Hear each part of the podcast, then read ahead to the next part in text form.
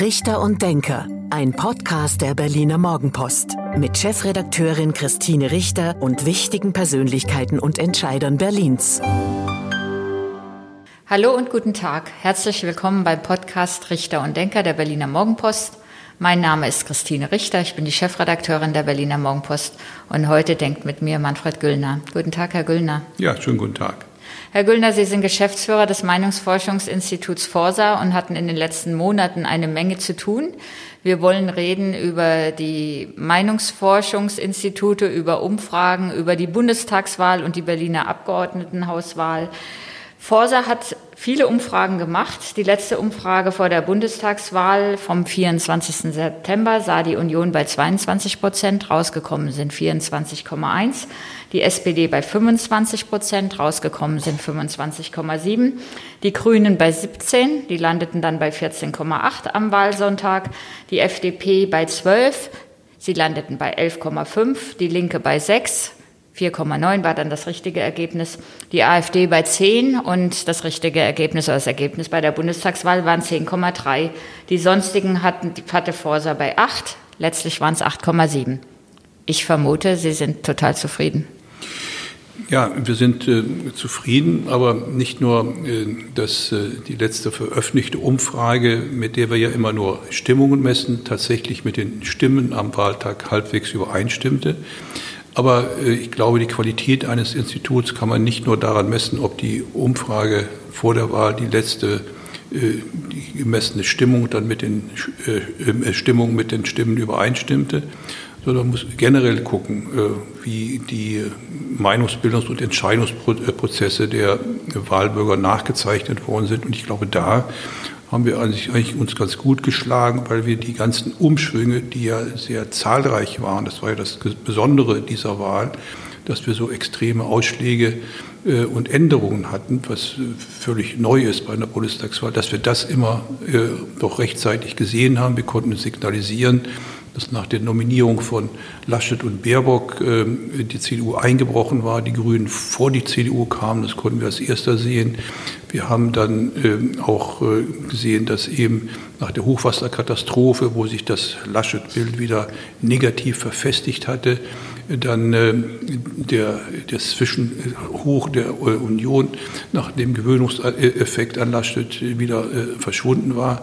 Und damit bin ich eigentlich ganz äh, zufrieden, und zwar zufriedener als damit, dass die Abweichung der, wie gesagt, gemessenen Stimmung zu den Stimmen auch nicht allzu groß war ja, für uns als, ähm, als Medium oder für uns ja auch als Betrachter dieser Umfragen ist es natürlich dann schon wichtig, ob man ganz falsch lag. Wir hatten ja am Wahlabend dann auch für Berlin, kommen wir später noch drauf, Ergebnisse, wo dann auf einmal das Endergebnis dann doch wieder fünf, teilweise fünf Prozent abwich von den ersten Prognosen oder Hochrechnungen, wo man dann schon sich fragt, was ist da gemessen worden. Machen Sie was anders als die anderen Institute? Man muss unterscheiden zwischen den seriösen Instituten und äh, den äh, nicht ganz so äh, seriösen oder umstrittenen Instituten. Und die seriösen machen eigentlich ähm, nicht viel was anderes. Die Instrumente der Wahlforschung sind ja seit vielen Jahren eigentlich ausgereift und da kann man nicht sehr viel verbessern. Es gibt Unterschiede, wie man befragt. Es gibt ein Institut, ähm, das Institut für Allensbach kann man ja nennen, die noch Interviewer von Haus zu Haus schicken. Das tun wir auch, aber nicht in der, in, für die Wahlforschung. Wir haben noch face, sogenannte Face-to-Face-Interviews, wenn es darum geht, die Reichweitennutzung für die Printmedien zu messen. Da sind wir dabei mit einem Interviewerstab. Äh, aber in der Wahlforschung setzen wir eben das Telefoninterview ein. Und es gibt äh, Institute, die nur online befragen, was geht, wenn man es ordentlich macht. Aber hier gibt es eben schwarze Schafe, die das nicht ordentlich machen. Ähm, und bei den Telefoninterviews, die Sie führen, führen Sie auch noch über Festnetz? Nein. Nicht ja, mehr. wir äh, haben natürlich äh, einen großen Teil noch von Festnetzanschlüssen, die wir auch ähm, nutzen und wo wir auch viele noch erreichen über ein Festnetz. Aber wir haben einen äh, Anteil von Mobilnummern jeweils zugespielt, sodass wir auch hier diejenigen, die nur mobil zu erreichen sind, auch erreichen. Kommen wir nochmal zurück. Ähm Zu dem Wählerverhalten. Ähm, es war ja, ich habe es nochmal nachgeschlagen, 100 Tage vor der Wahl hatten Sie gemessen für Armin Laschet, war schon Kandidat für die CDU 29 Prozent. Dann kam der große Absturz. Ähm, das Verhalten ist ähm, sehr, der Wähler ist sehr volatil geworden. Haben Sie dafür eine Erklärung? Ach, ich würde nicht sagen, dass das unbedingt volatil geworden sind, sondern die äh, Wähler oder die Wahlberechtigten zunächst mal beobachten sehr genau, was äh, passiert. Sie sind interessiert auch am politischen Geschehen und das Interesse an dieser Wahl war überdurchschnittlich groß, war höher als 2017. Und das Interesse ist ja auch schon geweckt worden im Vorfeld der Nominierung und der ganzen Diskussion über die Frage, soll Baerbock oder Habeck oder Laschet oder Söder das werden. Und was wir eben gesehen haben, ist, dass die Menschen auch auf Ereignisse reagieren.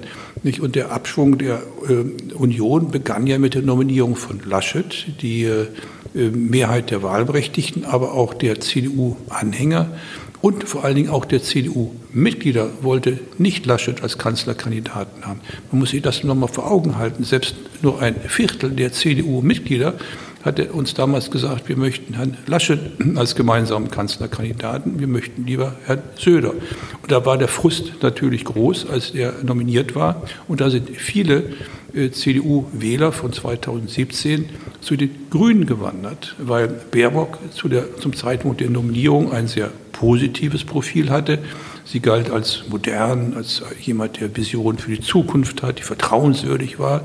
Und da sind, wie gesagt, äh, Leute, frühere Wähler der CDU zu den Grünen gewandert. Das hat sich dann wieder geändert, als die ganzen Fehler von Baerbock sichtbar wurden. Sie hat ihre, die Hoffnungen, die man an sie geknüpft hat, eigentlich enttäuscht. Ihr Nimbus war sehr schnell verflüchtigt. Da sind viele der von der CDU zu den Grünen gewonnen hatten, die damit nicht Stammwähler geworden waren, die nur aus Enttäuschung äh, über die Nominierung von Laschet bei den Grünen zwischengeparkt waren, die sind wieder zur CDU reumütig zurückgekommen hat sich an Laschet gewöhnt und sagt, na gut, das ist ja kein Bösewicht, dann können wir vielleicht doch das Kreuz bei der CDU machen.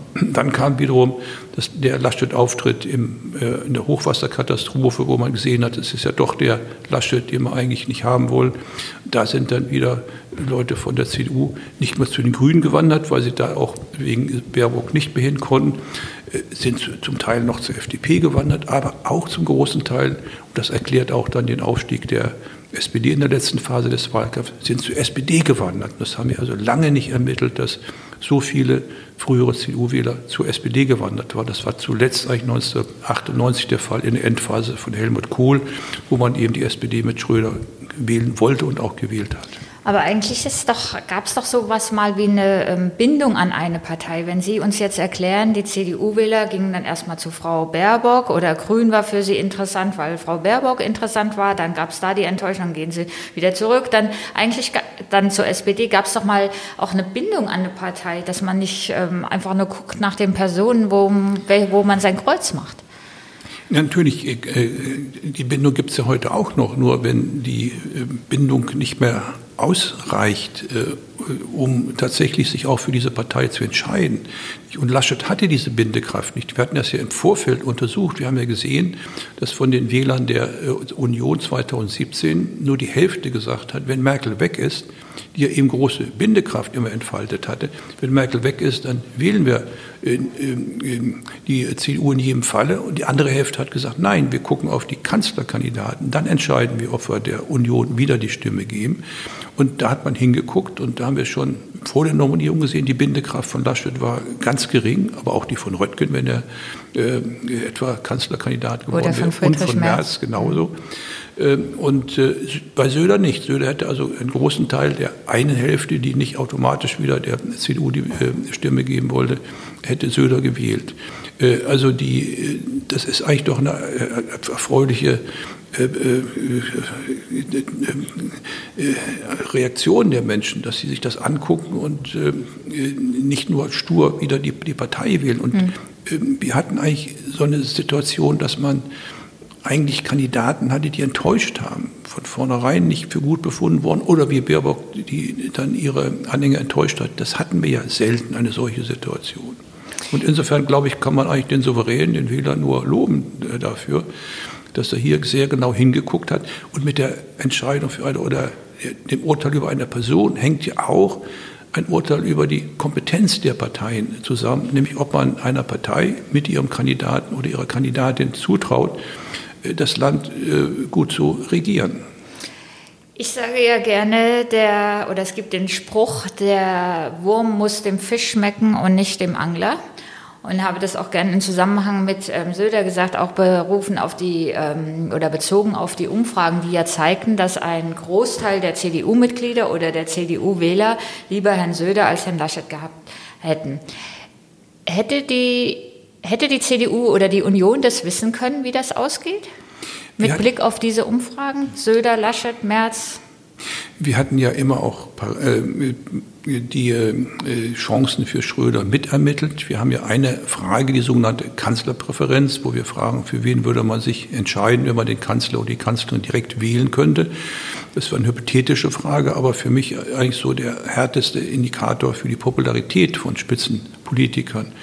Und da haben wir immer auch Laschet und Baerbock und äh, äh Scholz, äh, nachdem Baerbock nominiert war und vorher nochmal Habeck auch zur Kontrolle von, von Baerbock gefragt und eben auch noch Söder als Alternative mit reingenommen. Und Söder lag immer deutlich über den Werten von Laschet und entsprechend sind die Werte von Scholz und Baerbock geringer gewesen. Das hat sich bis zur, äh, äh kurz vor der Wahl eigentlich erhalten. Mhm. Auch hier hatten wir kurz vor der Wahl nochmal gemessen, da haben 38 Prozent gesagt, ich würde mich für Söder entscheiden und nicht nur elf oder zwölf, die äh, sich für Laschet entschieden hätten.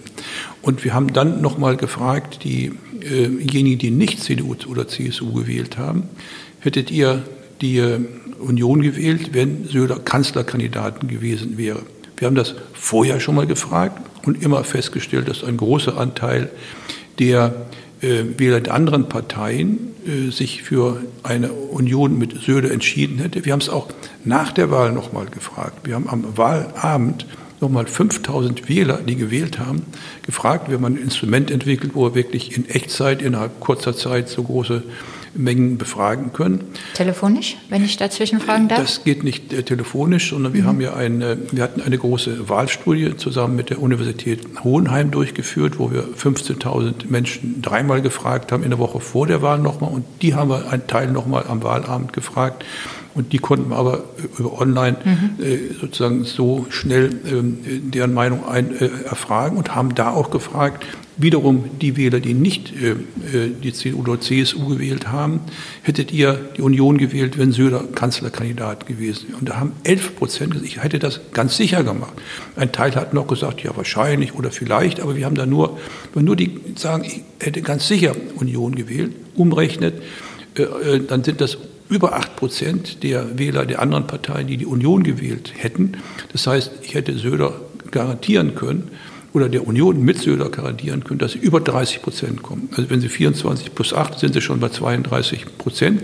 Das wäre absolut sicher gewesen. Also Söder hätte die Union über 30 Prozent gebracht. Das hatten wir auch vor der Nominierung äh, schon äh, gesagt und das ist eigentlich für mich immer noch, bin immer noch fassungslos, dass die Union nur um Söder, also dass die CDU nur um Söder zu verhindern, den Niedergang der Union in Kauf genommen hat. Also die Frage klar beantwortet, die CDU ist mit Ansage in diese Wahlniederlage gegangen. Richtig. Bei den Grünen, war das da ähnlich? Oder hat das dann Frau Baerbock verborgt? Ähm, wir konnten feststellen, dass Habeck lange Zeit äh, der äh, beliebtere äh, politische Akteur der Grünen war. Aber Baerbock hatte zunehmend aufgeholt und äh, zum Zeitpunkt der Nominierung lagen sie eigentlich fast gleich auf im Politiker-Ranking. Was wir auch gesehen hatten, wir haben ja das Profil abgefragt aller Kandidaten, die es damals gab, also Scholz, der feststand, aber Laschet und Söder und auch Baerbock und Habeck. Und das Profil von Baerbock und Habeck war fast deckungsgleich. Die äh, Eigenschaften, die man ihnen zuordnete, waren dieselben. Auch Habeck wurde als modern und visionär und vertrauenswürdig bezeichnet. Also da gab es keinen Grund mehr für die äh, Grünen, äh, sich nicht für Baerbock zu entscheiden, anders als bei der äh, Union, wo es die auch in Eigenschaftsprofilen extreme Unterschiede gab zwischen äh, der, dem Eigenschaftsprofil von Laschet und von äh, Söder. Also die Entscheidung für Baerbock kann man den Grünen nicht vorwerfen. Man muss jetzt allerdings Baerbock vorwerfen, dass sie diese Fehler gemacht hat. Und das hat dann in der Tat die Grünen äh, nach unten gebracht und äh, äh, in die Chancen der Grünen vielleicht doch ins Kanzleramt einzuziehen, zunichte gemacht. Hätte es da, was sagen Sie als Meinungsforscher, hätte es da eine Möglichkeit gegeben für die Grünen noch mal was zu ändern, wenn hätte man irgendwas anstelle der Grünen machen können? Ich glaube, die, die Grünen hätten da nicht viel von profitiert, anders als bei der Union, wo ich durchaus das für realistisch gehalten hätte oder aussichtsreich gehalten hätte, wenn man noch den Kanzlerkandidaten ausgetauscht hätte. Wirklich? Da würde ich, wenn, wenn die den ausgetauscht hätten, dann hätte die äh, Union über 30 Prozent bekommen. Das ist, das bin ich fest von überzeugt. Und ich bin da sonst sehr vorsichtig und hätte ich sogar gewettet. Ja, und Sie sind ja eigentlich ein Sozialdemokrat, also. Da hätte ich sogar, sogar gewettet, äh, was ich sonst nie tue, dass der Söder das, das fertig bringt.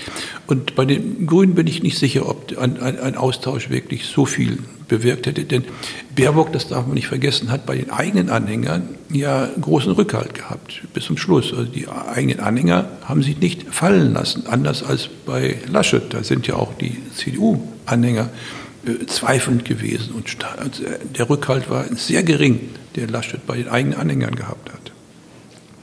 Ähm, die Grünen sind ja, als der Wahlkampf losging, lagen die deutlich über 20 Prozent. Deswegen ja auch der Anspruch ähm, auf die Kanzlerkandidatur oder aufs Bundeskanzleramt. Ähm, letztlich sind sie bei 14 Prozent, rund 14 Prozent rausgekommen. ist das so ein Schicksal, was die Grünen immer wieder erleiden werden? Das kann man nicht sagen. Wir haben schon äh, Wahlen gehabt, wo die Grünen ähm, weniger äh, Werte und geringere Werte bei den Umfragen hatten als, als, als äh, bei der Wahl. Das kann man äh, nicht sagen. Also wenn Baerbock die Fehler nicht gemacht hätte, dann wären die Grünen tatsächlich äh, an der 20-Prozent-Marke oder darüber gelandet. Wir haben es ja auch aber in Berlin erlebt. Ne? Bettina Jarasch, die grünen Spitzenkandidatin, hat auch schon vom Roten Rathaus geträumt, weil sie ja in den Umfragen lange auch deutlich über 20 Prozent lagen, also an erster Stelle unter den Berliner Parteien.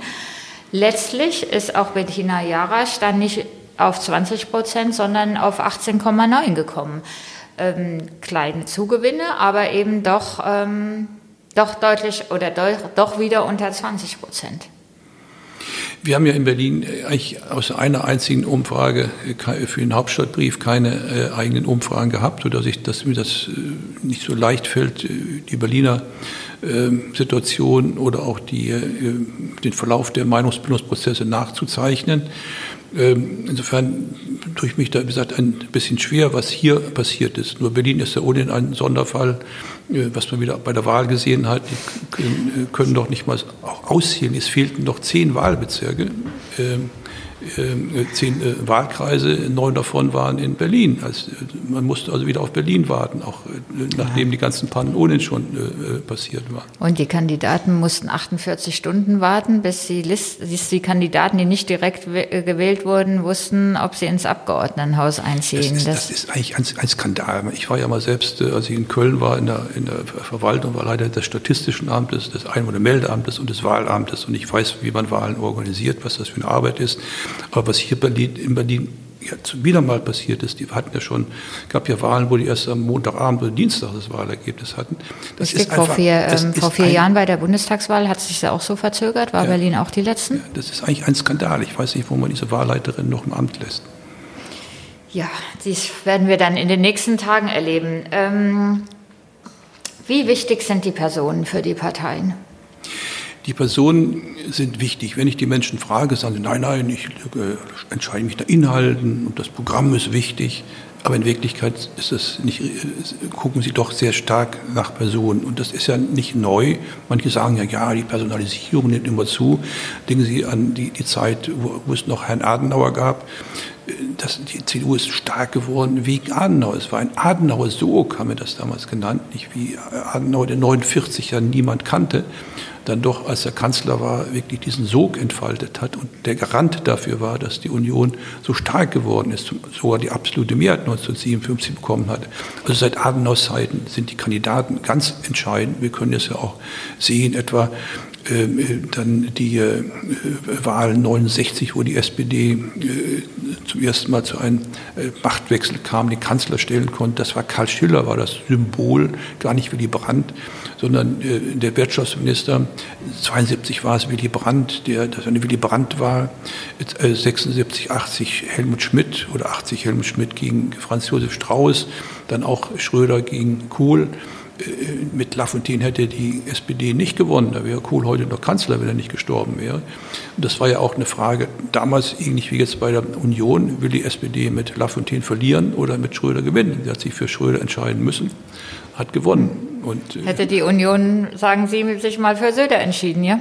Das war genau mit, wir haben ja gesagt, äh, will die CDU, CSU mit Laschet verlieren oder mit Söder gewinnen. Das war eine ähnliche Situation wie bei der SPD 97, 98. Fragen eigentlich CDU-Mandatsträger oder CDU-Funktionäre, rufen die dann mal bei Ihnen an und sagen, Mensch, hätten wir doch oder Mensch, können Sie nicht unseren Oberen sagen, was wir tun sollen? Das ist ja das Problem der Parteien, dass die eigentlich sich abschotten gegen die Realität. Das fängt ja damit an, dass man nie sich anschaut, wie viele haben nicht gewählt. Und wenn ich den Parteien sage, guckt mal, wie viele haben nicht gewählt. Auch jetzt haben wir wieder 24 Prozent nicht gewählt oder eine ungültige Stimme abgegeben, bundesweit. Und äh, man guckt, die äh, Union und die SPD haben ja weniger als 20 Prozent der Wahlberechtigten. Das heißt, es haben mehr Wahlberechtigte nicht gewählt als die Union oder der SPD die Stimme gegeben. Aber das hören die Parteien natürlich nicht so gerne. Sie äh, schnallen dann schnell ab, wenn man das, das Zimmer verlässt, den Raum oder den Saal, wo man das gerade berichtet hat, dann geht man wieder zur Tagesordnung über. Wobei Sie werden ja schon auch eingeladen. Ne? Sie halten ja auch Vorträge, ob das bei Fraktionsklausuren oder Ihr, Ihr Wissen wird ja schon gewünscht, gerade nach einer Wahl. Ja gut, nach einer Wahl ist es ja meist äh, zu mhm. spät. Meine, wir werden natürlich hin und wieder, wir haben Kontakte eigentlich zu den meisten demokratischen Parteien, nicht zu äh, links- und rechtsradikalen. Dafür arbeiten, werden wir auch nicht arbeiten. Ähm, und, äh, äh aber äh, ich habe das, das Gefühl, dass äh, es schon Zeiten gab, wo man eigentlich mehr doch auf Zahlen geschaut hat und jetzt sich immun macht gegen die Realität. Ich habe jetzt gestern eine Fernsehsendung verfolgt, da war dann das Thema, ja, aber es geht ja auch um Themen und man hätte doch mehr über Themen sprechen müssen. Lars Klingbeil erzählt von der SPD. SPD-Generalsekretär sagte dann, wir haben seit einem Jahr penetriert das Thema 12 Euro Mindestlohn und immer und wieder gesagt und wir wurden dann auch im Wahlkampf ähm, verbunden, Olaf Scholz mit dem Thema 12 Euro Mindestlohn. Ist das die richtige Strategie, wenn man ein Thema hat, dass man das dann den Leuten so einhämmern muss? Ich glaube, dass der Mindestlohn nicht wahlentscheidend war.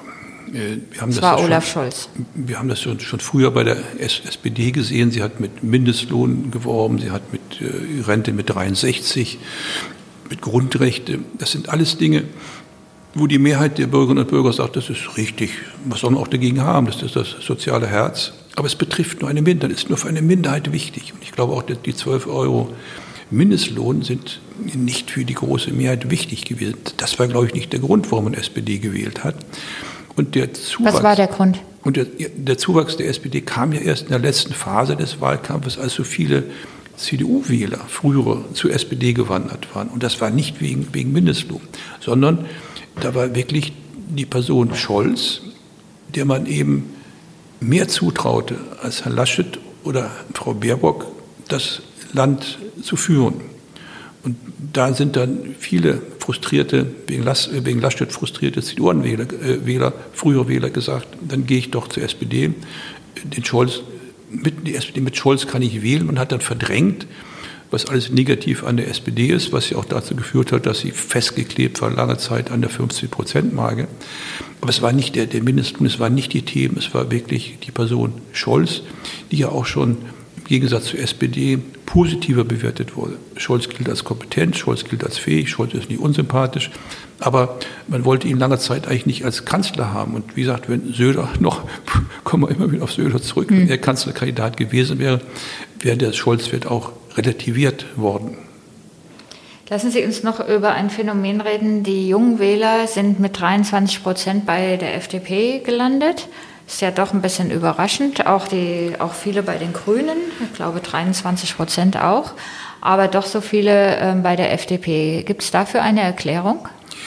Nun muss man zunächst sehen, bei den Zahlen muss man etwas vorsichtig sein, weil die beruhen ja auf der Befragung von Wählern am Wahltag. Das ist ja die sogenannte Wählerbefragung, die von den öffentlich-rechtlichen Anstalten durchgeführt wird. Wir waren früher auch mal beteiligt, aber RTL gibt dafür kein Geld mehr aus heute, sodass ich das auch äh, ruhig am Fernsehbildschirm verfolgen konnte und nicht mehr um 18 Uhr äh, eine Prognose abliefern musste und Hochrechnung durchgeführt habe. Ähm, es war ja jetzt so, dass die äh, Kollegen, bei, die für ARD und ZDF arbeiten, nur ohne Wähler befragen konnten. Nur ohne Wähler. Die ganzen Briefwähler sind ja da nicht enthalten. Also wir werden doch mal abwarten müssen, wie weit diese Zahlen wirklich mit der Realität übereinstimmen, wenn die sogenannte repräsentative Wahlstatistik des Wahlleiters vorliegt. Das dauert immer ein paar Monate leider. Dann kann man genau gucken, wie haben die einzelnen Altersgruppen auch nochmal getrennt nach, äh, nach Männern und Frauen gewählt. In der Tendenz aber ist es sicherlich richtig, dass die Jungen, das konnten wir auch in den Vorwahlumfragen sehen, erstaunlich äh, häufig zur FDP neigen die ja keine, an sich keine Jugendpartei ist. Deswegen frage ich, deswegen ist man ja so erstaunt. Also man sieht schon, dass viele junge Menschen bei der FDP wieder mitmachen. Also Christian Lindner offenbar da auch eine, eine Strahlkraft, jetzt mal ein bisschen überzogen, aber dass er da offenbar ähm, interessant ist für junge Menschen. Aber dann die Zahl jetzt 23 Prozent fanden wir doch erstaunlich. Wie gesagt, man muss diese 23 wirklich nicht, mhm. sind, nicht, sind nicht in Stein gemeißelt, das muss man gucken. Aber in der Tat haben wir das ja auch schon in den Vorwahlumfragen gesehen, dass die FDP äh, überproportional auch bei den Jungen akzeptiert ist, gute Werte bekam. Und das hängt, glaube ich, äh, einerseits mit der äh, Digitalisierung zusammen. Die FDP ist ja äh, doch die Partei, die sich sehr vehement äh, um Digitalisierung kümmert. Wir machen selbst immer jedes Jahr eine, einen Digitalisierungskompass für die FDP und sehen wir, dass sie sich mit dem Thema beschäftigt. Das ist natürlich für die jungen Menschen ein wichtiges Thema. Und das Zweite ist die Person Lindner der nicht so altbacken wie die alten Onkel dieser Politik daherkommt, ein bisschen flippig ist mit seinem Unterhemd und das, glaube ich, kommt bei den Jungen äh, ganz, äh, ganz gut an. Sagen Sie, bevor wir zu unserem beliebten Abschlussspiel kommen mit zehn Sätzen zu Berlin und zu Ihnen, äh, sagen Sie, beeinflussen diese vielen Umfragen, die ähm, im Wahlkampf gemacht werden und dann nochmal in kurzen Abständen vom eigentlichen Wahltag bis hin eben drei Tage vorher, beeinflussen die das Wahlverhalten? Nein, hier gibt es ja sehr vielfältige Belege, die zeigen, dass die Menschen souverän mit ihrer Stimme umgehen, dass sie sich nicht davon beeinflussen lassen. Sie äh, nehmen interessiert die Zahlen zur Kenntnis.